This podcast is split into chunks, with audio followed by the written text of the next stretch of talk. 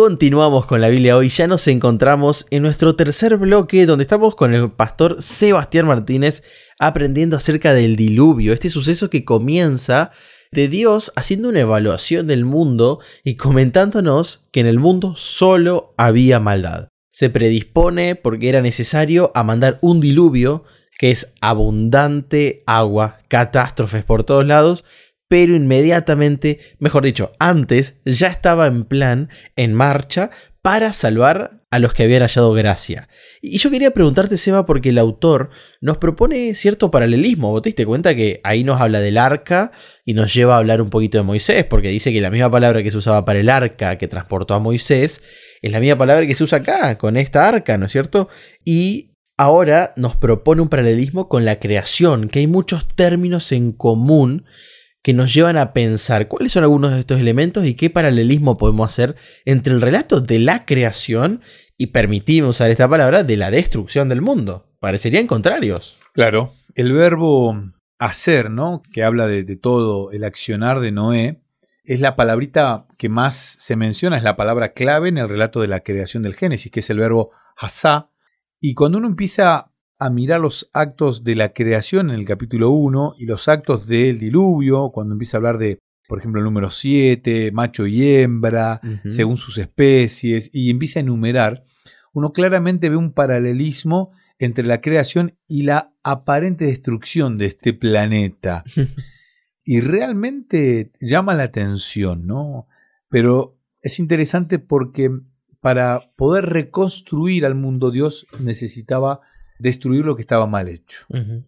Y esto es necesario, ¿no? Cuando uno quiere reconstruir su vida, y acá me, me voy a inclinar por la teología pastoral, cuando uno necesita reconstruir su vida y sabe que su vida está complicada, necesita destruir todo lo que hay, ¿no? Y reconstruir a partir de, cero prácticamente. Y este es el gran paralelismo que uno encuentra en esta historia con la de la creación, ¿no? Lo que Dios creó, ahora lo destruye a través de Fíjate que lo primero que hay en la creación es el movimiento del agua.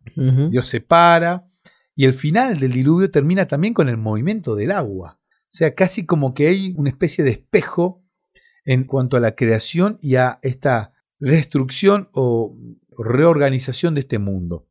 Leo, te cuento que esta semana, el pasado lunes de esta semana, vos sabés que los pastores acostumbramos, por lo menos en Argentina, no sé si en, Sudamérica es igual, acostumbramos a tomar el día lunes como nuestro día para descansar. El domingo tenemos varias actividades, entre ellas Club de Conquistadores, una actividad tan linda, Club de Aventureros, estas agrupaciones que tenemos de scouts que también nos hacen como iglesia, especialmente a los más chicos. Y después a la tarde tenemos otras actividades que hacen que el, el domingo sea un día muy cargado de actividades. Y el lunes es como que se lo dedicamos a la familia, no sé si a descansar, pero sí a la familia. Me fui a una localidad que está muy cercana a Neuquén, capital, donde vivo, a unos 70 kilómetros, que es el Chocón, Villa El Chocón. Chocón es una represa que tiene varios años, donde se formó un lago, pero además se encontraron restos fósiles de dinosaurios. Y hay un museo que tiene varios esqueletos de dinosaurios. Y a mis hijos les gustaba, querían recorrer, habían ido cuando eran muy pequeños, no, no tenían una memoria clara de lo que habían visto en aquella oportunidad, entonces desde que nos mudamos el año pasado aquí, que me estaban pidiendo ir a ver. Fuimos a ver y realmente es impresionante pararse frente a los esqueletos de estas bestias, ¿no?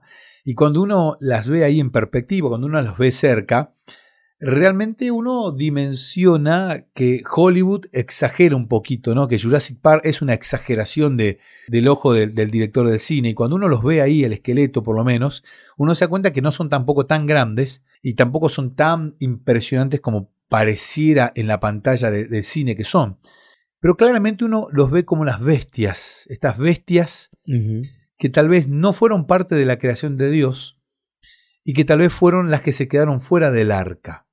Y aquí hablo de esta destrucción y esta limpieza de lo que Dios no había creado. Yo este, claramente percibo cuando me acerco a un museo de estos que tal vez no eran de la mano creadora de Dios estos animales, estas bestias, y que esta catástrofe sirvió para nuevamente dejar las especies que sí Dios había planificado en su creación. Y aquí vamos a, me gustaría detenerme un cachito, porque algunos dicen, pero pastor, es un poco ingenuo creer que iban a ingresar todas las especies dentro del arca.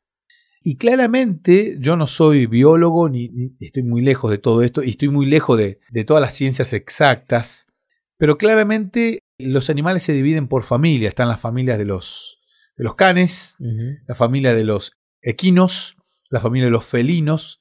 Entonces, tranquilamente pueden haber ingresado un par de equinos y de ahí pueden haber salido luego el burro, el asno, el, propio caballo, la cebra y otros tantos. Lo mismo puede haber pasado con los perritos, ¿no? Perros, lobos, hienas, que son todos de la misma familia. Hoy más o menos se percibe un millón de especies distintas en el mundo. Algunos dicen un poquito más, pero tengamos en cuenta que las especies marinas tal vez pueden haber sobrevivido al diluvio manteniéndose en su hábitat natural, tal vez yendo a un fondo del océano con menos movimiento que la superficie y se pueden haber mantenido. Pero claramente hay vestigios científicos para demostrar que las especies que ingresaron al arca son las que le dan origen a las que están hoy en día. No teniendo en cuenta aún con la idea de que se han extinguido algunas de ellas, pero claramente había espacio. Además estoy convencido, Leo, que Dios no diseñó el arca para que se salvaran ocho personas. Estoy convencido que el arca estaba diseñada para que se salvaran varias personas más, cientos de personas más, que no quisieron ingresar y que Dios de alguna manera permitió que los animales entraran cómodos en el arca para que pudieran salvarse. Pero es cierto sí que hay evidencias científicas como para defender la teoría de que las especies que ingresaron al arca le pueden dar origen a las especies que hoy conocemos.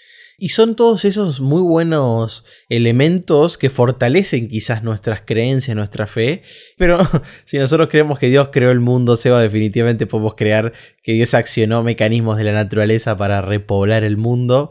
Y definitivamente repoblar, ¿por qué no? Todos los elementos vegetales, a ver que estuvieron sumergidos en su mayoría. Pero bueno, no limitemos el poder de Dios. Creo que es creer en el relato y creer que hoy nuestra realidad es parte de eso, de ese proceso que sucedió de esta manera. Y sabes, Seba, que es muy fuerte cuando leemos el versículo 7, 22, porque dice lo siguiente. Todo lo que tenía aliento de espíritu de vida en sus narices, todo lo que había en la tierra, murió. Y es una sentencia, porque literal, todo lo que tenía vida dejó de tenerlo. Otro regalo de Dios, ¿no? Hablábamos al principio de este trimestre que no tenemos que dar la vida por sentada porque es solo un acto de gracia. Y ahora, claramente, nosotros tengo que hacer un salto de unos versículos, pero cuando vamos al 8.1, ahí nos encontramos con otro shock psicológico, porque dice, y se acordó Dios de Noé. Entonces vemos un Dios que en el capítulo 6 dice que se arrepiente o que parece que se arrepiente. Y, el pastor Sebastián ya nos comentó bien cómo podemos interpretar este suceso. Y acá un Dios que parece que se acuerda de la humanidad. Y yo quería preguntarte en esto, ¿qué después de la matanza que había sucedido, de la aniquilación, y esta familia humana, y este Dios que se acuerda hasta de los animalitos, para que entren en el arca, ¿se había olvidado después del tiempo que ellos pasaron en el arca? Leo, es muy buena tu pregunta. Miro acá mi cronómetro y sé que estamos cerca del tiempo. Déjame mirar un versículo anterior a este, o dos versículos anteriores. Versículo 23, vos dijiste recién que todo lo que había en la tierra murió.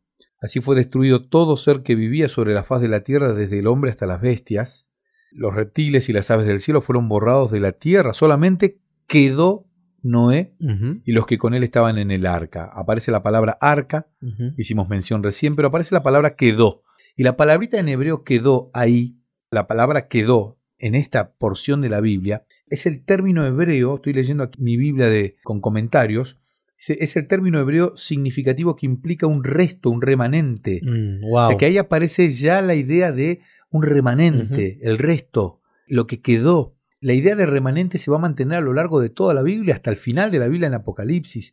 Y de ese remanente, de ese resto, y me encanta la palabra resto y me encanta la palabra remanente, la palabra remanente me genera una identidad. No te puedo explicar lo que siento cuando escucho la palabra remanente, pero me genera una identidad. La siento como tan mía esa palabra, tan de la iglesia adventista, por decirlo de alguna manera, pero tan mía. Entonces se acordó Dios de este remanente. Claramente el término aquí, que en, hebreo es, estamos con muchas palabras en hebreo, perdónenme a las personas que no manejan, nosotros no somos grandes conocedores del hebreo, nos defendemos, pero el verbo sahar, que significa acordarse, no, no tiene que ver con, alguien que se olvidó, sino que con alguien que recordaba habitualmente, con alguien que estaba continuamente recordando. Entonces, aquí los amigos este, Don Reina y Don Valera, cuando hacen esta traducción, dicen se acordó, pero en realidad es, lo estuvo siempre en la memoria, siempre lo estuvo en el pensamiento Dios a Noé y a todos los animales y a todas las bestias que estaban con él en el arca. Dios no se olvida, nunca se olvida. Siempre está pensando y recordando por sus hijos que son el resto, que son el remanente en este mundo de pecado. Dios no se olvida, sino que al contrario estaba constantemente pensando en su pueblo. Y vamos a terminar el bloque con este pensamiento y ya volvemos porque lo que queda de este relato es fantástico nos damos cuenta que Dios no solo había pensado en la familia, en este remanente que estaba en el arca, sino también estaba pensando en los que íbamos a venir unos años después. Ya volvemos con nuestro último bloque del día de hoy.